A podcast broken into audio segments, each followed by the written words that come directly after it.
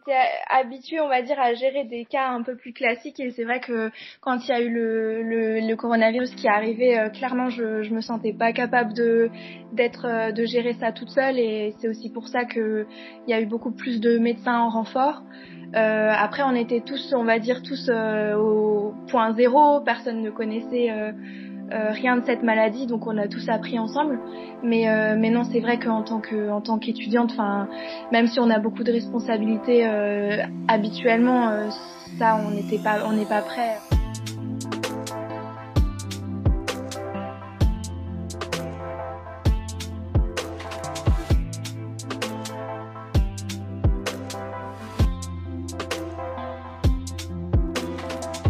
Bonjour, vous écoutez le cinquième épisode de Paroles de soignants, un podcast de l'Alsace et des DNA. En Alsace, comme partout en France, les étudiants en médecine ont été mobilisés sur le terrain, dans les unités Covid des hôpitaux, pour aider à soigner les patients contaminés par le coronavirus. C'est le cas d'Héloïse, elle a 26 ans, elle est en 8e année de médecine, et au début de l'épidémie, elle se trouve en stage à Colmar, au service de médecine interne du centre hospitalier n'était pas du tout prêts euh, à ce genre de situation. C'est vrai que bah, c'est le, les services sont toujours tendus en général, c'est-à-dire que tout l'hiver, on avait du mal à, à, accueillir tous les patients qui arrivaient aux urgences. Mais là, c'était encore tout à fait autre chose parce que vraiment les patients sont venus en grand nombre. Euh, on n'était pas prêts, pas organisés pour ça. Tired of ads barging into your favorite news podcasts? Good news. Ad-free listening is available on Amazon Music for all the music plus top podcasts included with your Prime membership.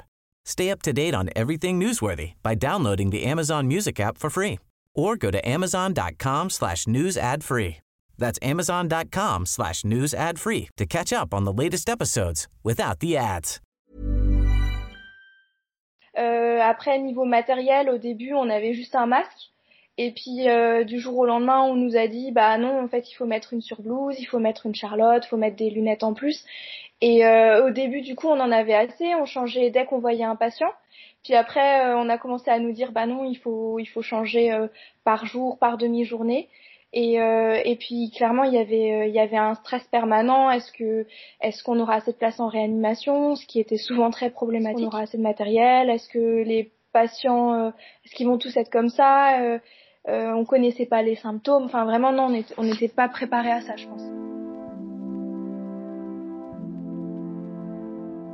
Tout début, euh, il n'y avait pas forcément de tri, mais très très rapidement, euh, je, je pourrais pas dire euh, combien de temps, mais je pense que ça, c'était même pas une semaine. on a fixé une limite d'âge. Et, et puis des patients qui avaient des antécédents trop lourds, c'est-à-dire euh, des maladies ou des, gros cancers où on savait que le pronostic était pas très bon.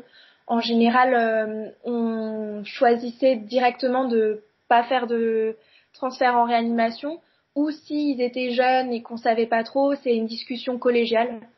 Euh, en général, on prenait pas la décision tout seul. C'était toujours, euh, on en discutait euh, entre chefs internes, voir si on n'était pas sûr d'autres chefs. Et si vraiment on savait pas, on appelle l'AREA et on discute à, plusieurs. J'avais du mal à me dire, bah, ce patient, en temps normal, il aurait pu aller en réanimation. Et là, là, il pourra pas. Et c'était franchement, c'est pas une, c'est pas sympa de, de, de devoir vivre ça et on, on était tous là, euh, bah alors c'est vraiment ça, euh, la médecine de guerre.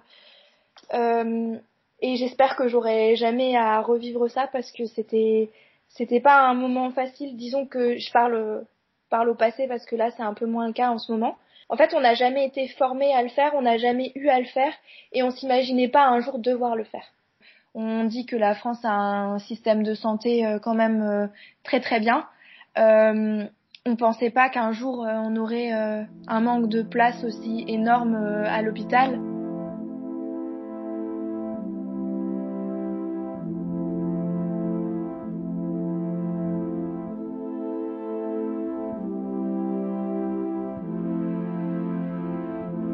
Quand on prend ce genre de décision, forcément, on y repense. Alors moi, c'était vraiment au tout début quand quand on avait tellement de monde et ils, avaient tous, quasiment tous, ils finissaient en réa. enfin pas tous, mais une grosse majorité. Et du coup, c'était c'était là où c'était vraiment dur. J'y pensais en fait en sortant de l'hôpital, j'y pensais et du coup, j'appelais ma famille puisque forcément j'ai été confinée, enfin je me suis confinée, j'ai plus vu mes proches depuis le le tout début, dès que j'ai su qu'il y avait des cas, euh, parce que je me suis dit, je peux pas risquer de, de le de, de refiler à mes proches.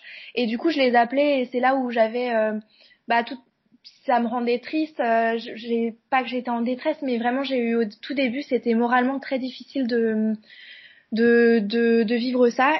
Souvent, j'arrivais vers 20 h quand il y avait tous les applaudissements euh, euh, dans mon immeuble, dans la rue et tout ça, et puisque je rentrais euh, à vélo de la gare. et, euh, et, ça, ça me, ça me faisait beaucoup de bien.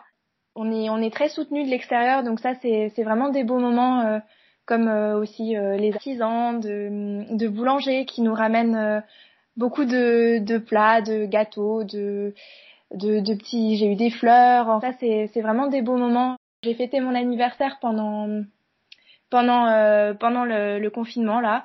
Donc euh, bah, j'ai pu souffler mes bougies au service. Euh, les patients savaient que c'était mon anniversaire, donc ils m'ont souhaité et puis finalement c'était c'était très sympa. Le jour de mon anniversaire, j'ai fait partir. c'était ma première patiente qui est rentrée chez elle. bon, une patiente jeune de 50 ans qui a pu rentrer et qui qui du coup nous a nous a laissé un gentil petit mot en nous disant qu'on était ses héros et puis c'est le genre de petits de petits présent qui fait plaisir. Ça fait, ça donne de l'espoir quand, euh, quand les gens sortent et c'est vrai que euh, à côté de tous ces transferts en réanimation et d'essais, on a aussi beaucoup de gens qui sortent, euh, même des, gens de 85 ans qui étaient vraiment pas en forme et qui repartent sur leurs deux pieds à la maison ou en service de rééducation. Et, et ça, c'est vrai que c'est des petites victoires du quotidien.